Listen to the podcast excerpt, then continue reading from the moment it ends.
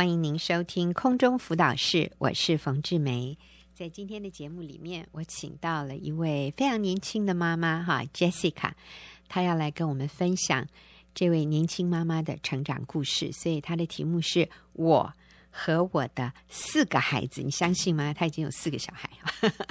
好，那我想呃，在今天的时代里面哈，你说一个。啊，年轻漂亮的女孩子结了婚，愿意生小孩的，其实已经对很多人都是一个很高的挑战。但是我们的 Jessica 竟然生了四个孩子，然后在这整个过程里面，其实她的生命有非常非常深的、非常啊广的成长。那她的故事非常的丰富，所以 Jessica 你好，冯姐好，听众朋友大家好，是 Jessica，你有四个孩子，是是，那你就把你的故事。从开始说给我们听。好，嗯，呃，我先简单自我介绍。我今年三十五岁，嗯，那我有四个孩子，嗯，那他们的年纪分别是国二，嗯，然后小六，然后小二，然后还有一个五岁。哇，那嗯，所以是从幼稚园。小到小学到国中到青少年是是。那嗯，我和我的先生是在纽西兰认识的，那时我们家庭移民到纽西兰。嗯、我二十岁的时候认识我的先生，嗯、呃，在跟他交往不到一年，嗯。呃，我发现我怀孕了啊、嗯。那这个对我来说是一个非常大的一个打击。嗯、我从小是呃。在家人、在父母、在师长的眼中，都是一个非常乖巧听话的孩子。嗯、而且你是基督徒，哎，是我是基督徒，是很很清楚，是重生得救的基督徒。是我十三岁的时候，我们移民到纽西兰，我就跟着爸爸妈妈一起参加教会，然后也受洗成了基督徒。那当时在教会也参与很多的服饰，在团契也是带了很多的活动，所以。是一个非常稳定的一个基督徒的生活。嗯。那嗯，当然在碰到跟先生这样的一个事情的时候，我发现我整个我完全无法去面对。我觉得我的人生从此就毁了。嗯，我觉得我的人生从此就毁了。我觉得我无法面对任何人。嗯，我甚至无法面对这个。对你来说是一个非常大的羞耻，是，甚至是对于我的家人、我的父母，嗯、我觉得我让我的父母蒙羞，嗯嗯，也没有办法面对在台湾的亲人，嗯、因为呃，我当时差一年，我那时大三，我差一年我就毕业，而且是可以拿到双学位，哦、但是却在大三那时候就嗯发生这样的事情，那前面的看起来一个很。美好的一个未来，一个道路，从此就是感觉上就是被打断。所以有那时候，嗯，很长一段时间，我觉得我我完全无法去面对。那感谢主，我觉得当时，嗯，我的公公婆婆他们也是很棒的基督徒，他们从就是男朋友的父母亲是是是，他们那时候从台湾飞到纽西兰，嗯、那呃，跟我的家人，我们有一个很。很深切的一个长谈。那感谢主，呃，那时家人就鼓励我：我们既然做错了事情，我们就要为我们的这个错去负上代、负上责任，负上我们的责任。那当然会有一些代价，但是他们都愿意支持我们，陪伴我们去度过。那我现我当时的男朋友了，他也很很勇敢，他就愿意起来承担，所以我们就在。二十一岁那一年，我就结婚。嗯。你的男朋友那时候也是大学生，也啊、呃，也是也是大学生。所以他跟你大也是同年吗？他大我三岁，我先生大我三岁。啊、哦哦哦，是，对我先生大我三岁。但是你们就结就勇敢的结婚了。我们就结婚。对，那我记得我那时大四那一年，后来我就申请在家函授，就是函授的课程。我记得我大四那年考那个期末考试。嗯大着肚子，然后有一个老师来到家里面，嗯、然后一对一的这样子，应考一个很特别的，这是纽西兰大学的服务哈，居家服务。很特别的一个应考的经验。嗯、对对，但是我我想问你，Jessica，在这个过程里，你也应该有可能闪过，是不是要堕胎这样的念头吗？嗯、有有有，有。其实当时一发现的时候，我的第一个念头就是，我不能让这个孩子留下来，嗯、我要把他处理掉。是是是，对对。但是其实那时心里面非常的挣扎，因为我知道这是一个不对的事情，这是一个罪，嗯、这是一个罪。但是我心里面的那个软弱，嗯，叫我。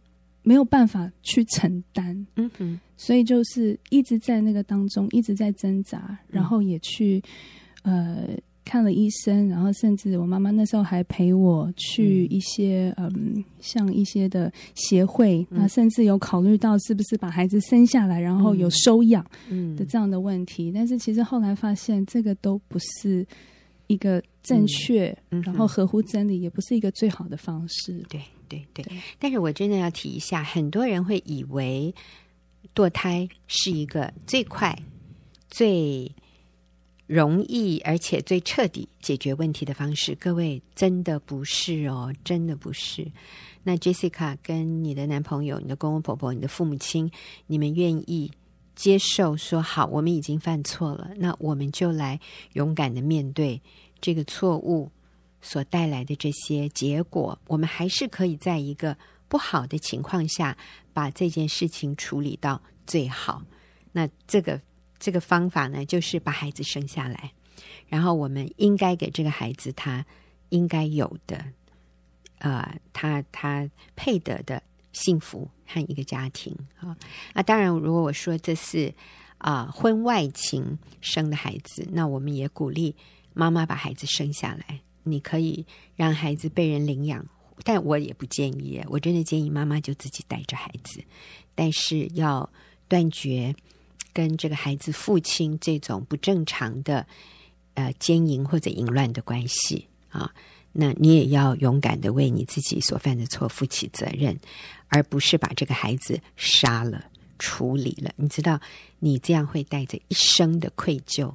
那个愧疚感是你将来再怎么样都很难弥补的，所以我们绝对不做杀人的这个决定。好，那我觉得 Jessica 你好棒，而且你知道杀人是不是杀别人的，是杀自己的孩子？哎，这怎么可以呢？这绝对不行的，这是得罪神的，这是罪。所以 Jessica 讲的一点都没有错。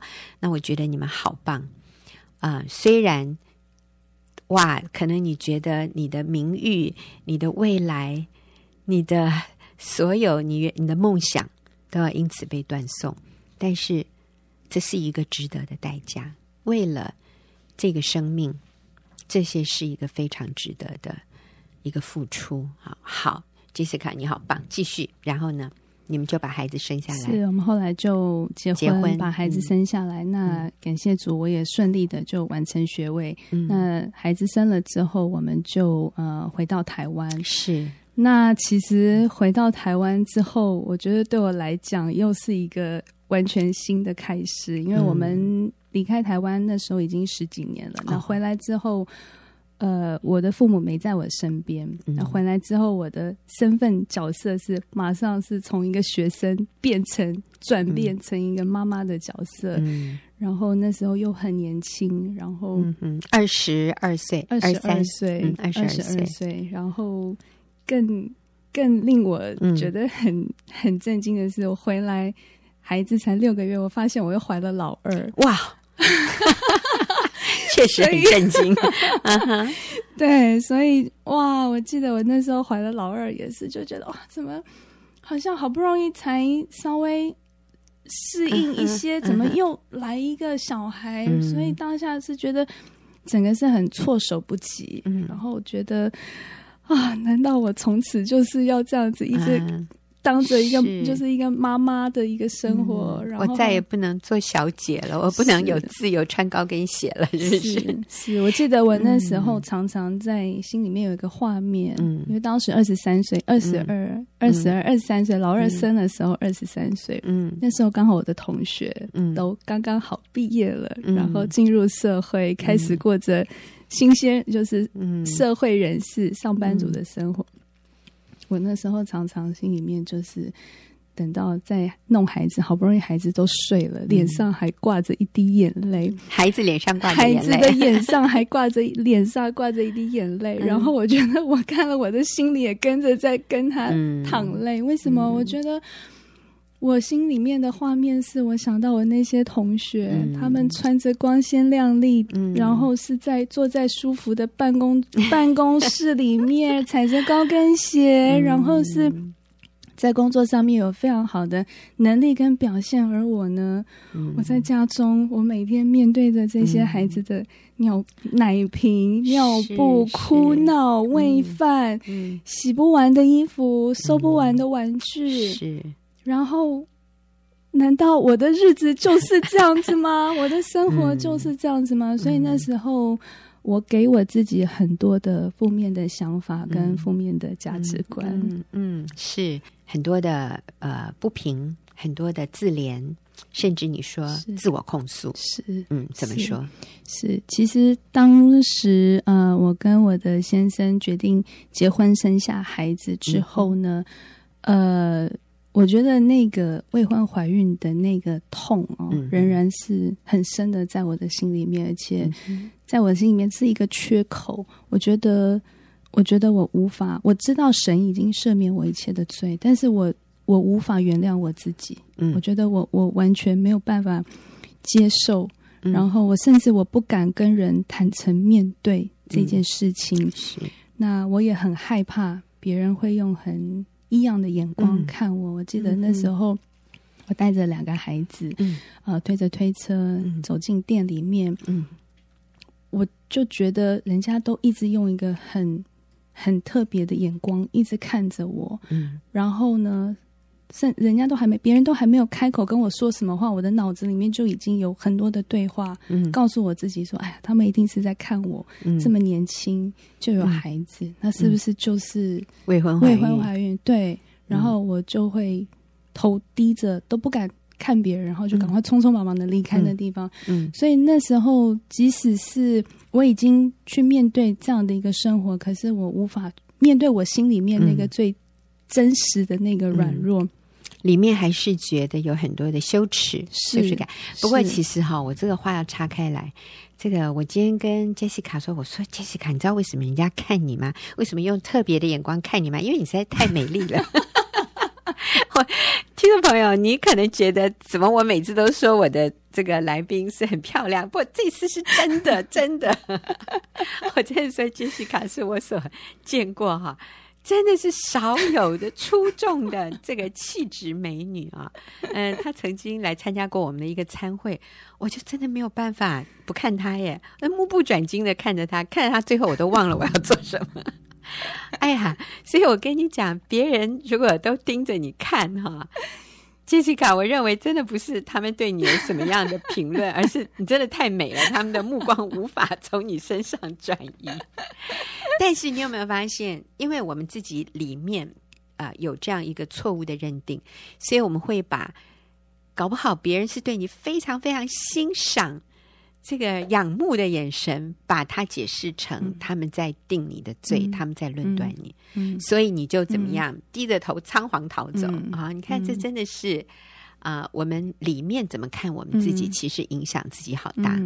对，那你后来有走出来吗？嗯嗯，嗯，那当时我就加入了学员的妇女小组。嗯，那我记得有一次的聚会里面，峰姐就带我们看有一本书，叫做《胜过黑暗》。胜过黑暗，胜过黑暗，真是好书。嗯嗯，那我看到书上写着一句话，他写说：“我加基督就等于完整有意义的人生。”嗯。那从那天起，我觉得我才开始真正明白，嗯，真正的认识我自己里面的那个自我价值是在基督里面，嗯，因为神已经把那个最宝贵的属神儿女的身份跟地位给了我。好，所以我们在这边暂停一下。你说《胜过黑暗》里面有一句话说：“嗯，我加上基督”，所以它其实是一个方程式哈。右左边是我，然后加号基督，我加上基督等于什么？完整、有意义的人生，有意义的人生。那通常我们会在等号的左边还要再加别的东西。我们会说：“我加基督。”还要再加一个幸福的婚姻，嗯、才等于完整有意义的人生。嗯、或者我加基督，还要加上听话的小孩，嗯、才等于完整有意义的人生。啊、呃，可是往往我们自己在加上的这些东西都很难得到，哎，都是可遇不可求的，嗯、所以我们就会觉得自己的人生不完整，然后没有意义。嗯、那其实啊、呃，这个是不正确的看法，嗯、正确的。这个价值观呢，或者我们说真理是什么？就是一个人加上耶稣基督在他的生命里面，就已经等于完整有意义的人生了。嗯、所以，Jessica，你那时候是认为说，我加基督还要再加上什么？嗯、就是没有未婚怀孕。嗯。是一个 呃一个正常正常的一个婚姻，嗯、正常的一个孩子。嗯、那我觉得我还有别人看我，别人别人看我的眼光，别人看我的眼光，我加基督加上别人的肯定，是才等于完整有意义的人生。所以你那时候发现说，哦，你那样的想法其实是错误的。是是，我那时候才真正明白，嗯、其实神造了我，不是因为我有没有。做了什么，或是我有没有，嗯、呃，有没有什么东西？不是，嗯、只是因为他就是单单的爱我，嗯，我就是单单的属神的女儿，嗯、是一个最宝贵、最独特的身份。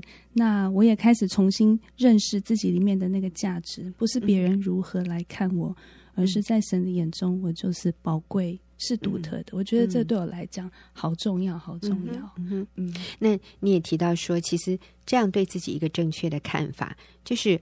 我不再为我曾经犯过的罪而感到羞耻，因为耶稣已经完全赦免我，而且他也不纪念我的罪，所以我在他面前是一个圣洁无瑕疵的人。我在他面前已经成为圣徒了，我在他面前是尊贵有价值的。那其实一个对自己正确的看法，也会影响我们的亲子关系。你就举一个例子好不好？你说以前你的小孩考试怎么样？以前。以前我最怕面对的就是发考卷的那一天，嗯、因为我觉得我比我的小孩还要更紧张。我觉得那个分数就是我的分数。那感谢主，这些年神给了我四个孩子，嗯、让我不断的在练习。嗯、那我记得在前前阵子，我的老二有一天很开心的回到家，嗯、告诉我说：“妈，我这次数学进步了三十分。”哎呦，很多耶！我考七十八分。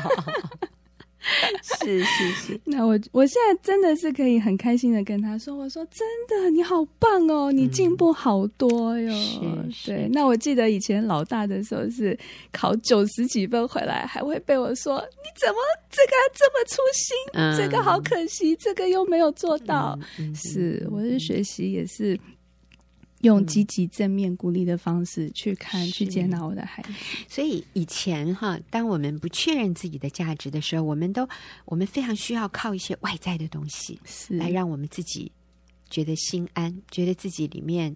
啊、呃，有平安，或者觉得说啊，我我是一个不错的妈妈，我是一个有价值的人，是啊、呃，那我们就会永远一直要控制外面的这些东西。孩子，你的成绩不能不好啊、呃，这个先生也不能忘记我的生日啊，然后或者是说，我也一定要有自己的工作，我一定要有多少收入，才代表我有价值。其实这样子，我们是活得非常忐忑不安的，而且我真的要说，那是一个无底洞，是永远填不满的。不满嗯，是。只有当我们确认我们在耶稣基督里面，我们是那个尊贵、有价值、被赦免、被爱、被肯定的、嗯、那个独特的个人的时候，嗯、我们才能够脱离嗯这种错谬的价值观所带给我们的那个捆绑。嗯，我们才可能真正的确认我们自己。是有价值的，是尊贵的，所以我加基督就等于完整有意义的人生。那这个是 Jessica 在很早期的时候，嗯、你真幸幸运哈，二十、嗯、几岁你就明白了这个真理，嗯、他就为你的未来其实就开拓了一个非常宽、非常。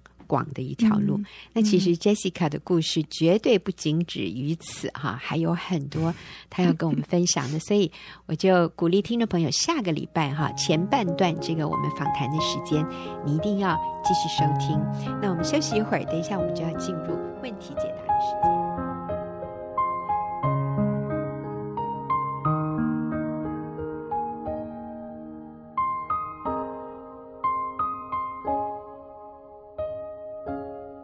又又到了我们问题解答的时间。那今天我和我的朋友秀敏，我们一起在这里回答听众朋友的问题。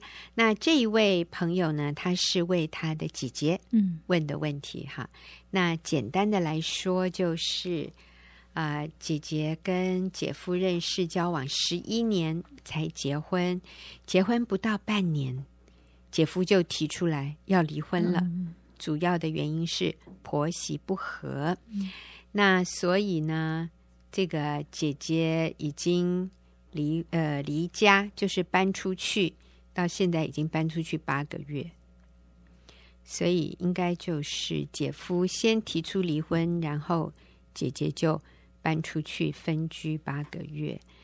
那现在呢？这位问问题的是妹妹，问问问呃，这个妹妹说：“我姐姐还没有怀孕生子，这样的婚姻她还需要坚持吗？”啊、那听起来哈，姐姐是不想离婚的。姐姐说明明很痛了，却很难割舍内心的感情。每次想到自己是一个婚姻失败的人，就觉得没有人会再爱我。那我想，妹妹一定是看到姐姐这么痛苦，嗯嗯、所以呃，听起来好像妹妹会觉得姐姐既然这么痛苦，又没有小孩，嗯、就离婚算了吧。反正婆婆这么难相处，而且姐夫又不肯搬离，说不跟婆婆住。嗯，嗯那这样子，我姐姐如果继续留在这个婚姻里，是非常可怜的，她是会被欺负的。这种婚姻还要吗？因为他先生都已经提出离婚协议了。嗯，嗯，好，秀敏，你说呢？我我我觉得很奇怪，为什么不是这个当事人来、嗯、来问问题？哈、嗯，是妹妹，啊、妹妹很热心，妹妹很爱姐姐吧？可能妹妹觉得很心疼，对、嗯，在旁边的人，我想是爱姐姐的啦。但是。嗯，我想这里面有很多需要探讨的事情。嗯，对，第一个，我想，诶，他说他们结婚十一年，不是结婚十一年，认识，他们认识十一年。可是这十一年当中，诶，好像他里面还有提到说，在婚前交往的时候，嗯、婆婆还嗯、呃、打电话去。娘家对，嗯、跟娘家的妈妈说，如果他在我这边不听话，我就会把我就会把他赶出去哦。所以，我我在想说，哎，你在交往十一年的过程当中，嗯、你也知道这一个婆婆是这么的，嗯呃难相处，好了，嗯、非常的一个。那我不知道为什么还要选择进入这样的婚姻。嗯，好，那进入之后。他说：“发现真的很难相处，嗯嗯、所以我有时候在想，说我们好像常常会有一个幻想，嗯，会有个理想，就是哎，这个人很难相处没有关系。有些时候是婆婆，有些时候是先生或小姑哈。结婚前就发现他有很多问题了。可是好像我们认为说没关系，结了婚他一定可以，嗯，克服困难，嗯、或者是说，哎，这嗯、呃，他的先生或他的这些旁边的这些人都可以。”改变，为他而改变，嗯、我觉得会有这一种幻想。是嗯、可是，我觉得也，嗯，看他婚前也有这样的机会去认识，嗯、可是还是做了这样的判断跟选择进入婚姻。嗯，那我想这就是一个，哎。你的选择，嗯，哎，我们这样讲可能让他很不舒服，但是我想这就是你的选择，对你没错啊，这是他的选择，对，你必须要在这样的选择里面，怎么样去面对这样的问题？嗯、对。对，那现在是嗯，婆婆非常的，她说非常的强势，嗯，啊，一定要让她嗯搬出去，嗯、现在是逼迫她搬出去，你要挟她搬出去，如果不搬出去，就要以死。呃，威胁这样子。哎，这样说哈，她说婆婆因为姐夫为独子，嗯、所以婆婆威胁姐夫，如果姐夫搬出去，婆婆会去自杀。嗯、哦，姐夫软弱无奈下，就请姐姐先搬出去。是，可是姐姐搬出去以后，姐夫就不再联络了。是，好，所以必拒绝沟通，必不见面，然后提出离婚。对，所以也是一个。一个被迫之下做的一件事情，这样子吗？嗯，所以，所以听起来啊，嗯、其实我觉得每一个故事其实都有好多面。嗯，你今天如果是这个婆婆，坐在这里告诉我们这个故事，那一定是完全另外一套。嗯、对对对，或者你请先生讲，嗯，他可能会讲的非常轻描淡写，他也会避重就轻。嗯、然后你再听这个太太讲，嗯，是一个故事；你在听这个妹妹讲，又是另外一个故事。嗯、所以其实啊、呃，一个一个真相哈，嗯、我们真的是从各方去了解。嗯会是一个比较正确的。那但是我们就这一个个案，就这个事件，好，简单的来说，嗯、就是婆婆非常强势，嗯，然后先生非常软弱，嗯啊，然后这个媳妇非常委屈，嗯啊，然后媳妇觉得啊，这个要回去又又要与婆婆同住是非常困难的。其实这里还加了一个这个媳妇的妹妹。啊，媳妇的妹妹很希望，感觉上希望这个姐姐，就这个媳妇，干脆不要这个婚姻了哈。那但是我们今天就是从真理的角度来看，嗯，啊，婚姻真的是一个一生的盟约。嗯，你你如果只是为了说啊，感觉自己很失败，所以不离婚，我觉得这也不是一个。正确的理由，嗯，我们不离婚的理由是因为婚姻是一个盟约，嗯，它就是一个神圣的一生之久的，嗯，这样的一个一体的关系，所以我们已经进入了这个婚姻的盟约，我们就需要尽全力的持守这样的一个盟约，嗯，好，那。我们今天如果是帮助这位媳妇，嗯、我们假设是帮助媳妇，可是其实现在求助的也不是媳妇啊。嗯、但是我们假设要帮助这位媳妇的话，我们就说啊，刚刚秀敏讲的很好，就是你已经做了这样的一个决定，嗯、结婚以前你就知道婆婆不好相处，你应该也感受到你的未来的先生是一个不会为你，对，他不会为你出来。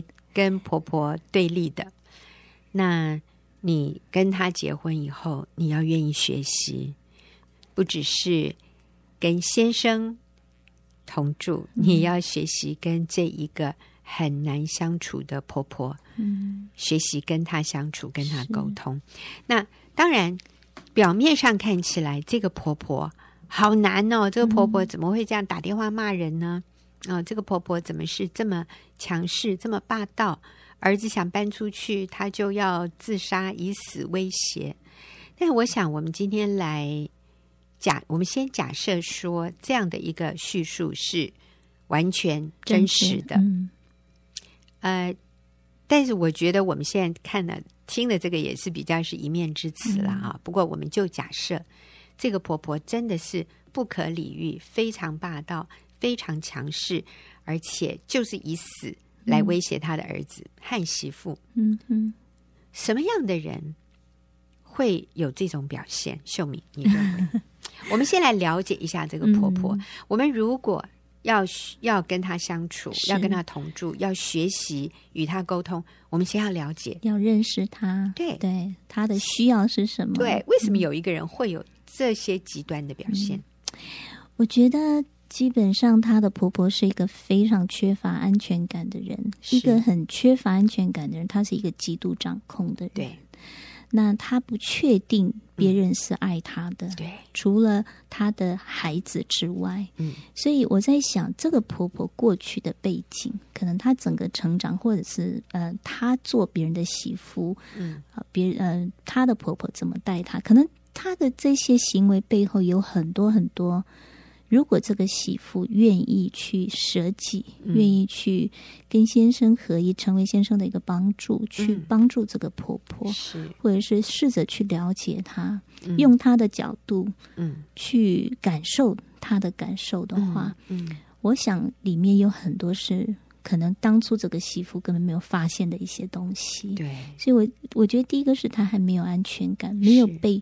很真实、很深入被爱的感觉，嗯，所以他是一个极度掌控、嗯、极度看起来非常的凶悍，可是他里面是非常脆弱的。外面很强势，嗯、可是里面很脆弱。对，我觉得他非常需要被爱、被肯定、对，被看重。是对，所以如果这个媳妇她可以愿意舍己，嗯，他是可以做。我我觉得真的是，如果你今天明白真理，在基督耶稣里，你是那个。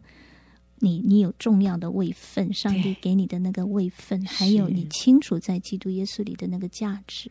嗯，你手上的武器就这两个，嗯、你是可以攻破一切的。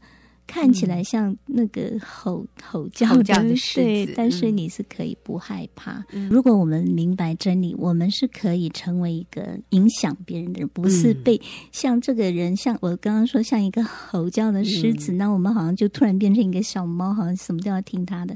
可是当我们明白真理的时候，我们不是，我们知道我们不是那个。踩在被踩在脚底下的那个老鼠 或者怎么样，嗯、就是我们是有能力的。嗯，但是那个能力不是说要起来跟他对抗或者什么，嗯、而是说你可以用真理，用嗯、呃、上基督的爱、基督的眼光来带婆婆，嗯、来带这样的。嗯、我就想到哈，可能嗯，我我举这个例子，可能跟这个婆不是我的婆婆啦，是我们的邻居，嗯、但是。也是带给我一个，就是我身边有这样的一个类似这样、嗯、这样型的人，嗯，也带给我们蛮大困扰的。那个时候，嗯、就是我们刚搬到一个我们居住的地方，那这位太太邻居，这位太太，嗯、她非常，她其实这种人哈有一个很明显的特征，她虽然强势，可她又很热心，极度的热心，嗯、有可能，嗯，她就是我们一搬进去哦，她就要带我。他就主动带我去买家具，然后呢，哦、呃，他都帮我选好了，是吗？然后我都措手不及，他就要跟人家签那个，就是要付钱那个签单这样。我说等一下，等一下。我说我并我只是来给你看，我并没有要买。那从那天开始，我就知道说，哦，这个人是非常的掌控。嗯，那我就我就跟他保持一个界限，我就让他知道我不受你的掌控。嗯、那我也不跟你翻脸，但是我就是非常温柔坚定的让他知道，我不需要你这么热心的帮助。可从那天开始，我觉得他里面有一些。可能他觉得掌控不了，然后有些愤怒还是怎样，嗯嗯、反正他就，呃，有一点事情，他就非常的愤怒，非常的啊，呃嗯、对我们很凶。有时候半夜十二点会跑来敲我们的门，就大声的要吵让。嗯、那我就慢慢发现，我觉得好难相处啊，好累啊，跟这个人。嗯、那你说不理他也很难。嗯、可是后来我我在祷告当中，我觉得神让我看见，就是。我也慢慢了解，他就是跟先生的感情并不是很好，嗯，所以他他没有得到一个真实的，嗯，被爱的感觉，他没有经历到那个被爱的感觉，嗯，所以我那时候就决定说，我跟他有一个清楚的界限，但是同时我可以去。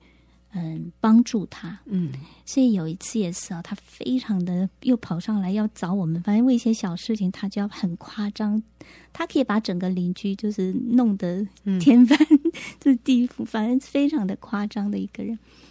那那一次，呃，他跑上来跟我们讲很多很多之后，我发现我里面不怕他，嗯，对我里面是非常安稳的。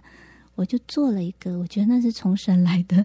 嗯，那个勇气，我就去抱他啊，哦、对，我就去拍拍他。我说，没有人要伤害你。嗯、我说某某，我说某某太太，我很爱你。我说，但他也知道我是基督徒，所以我就跟他说，耶稣也很爱你。我这样抱抱他，然后他就把我推开哦。哦，可是从那天开始，我觉得他整个态度软化。嗯，我们在那里住了六年，他现在跟我。他可以，呃，有些人会刻意把我叫过来，然后开始叽里呱啦讲讲讲讲很多他家里发生的事情。嗯、我觉得这是一个很需要被关心的一个人，嗯、很需要被呃爱的一个人。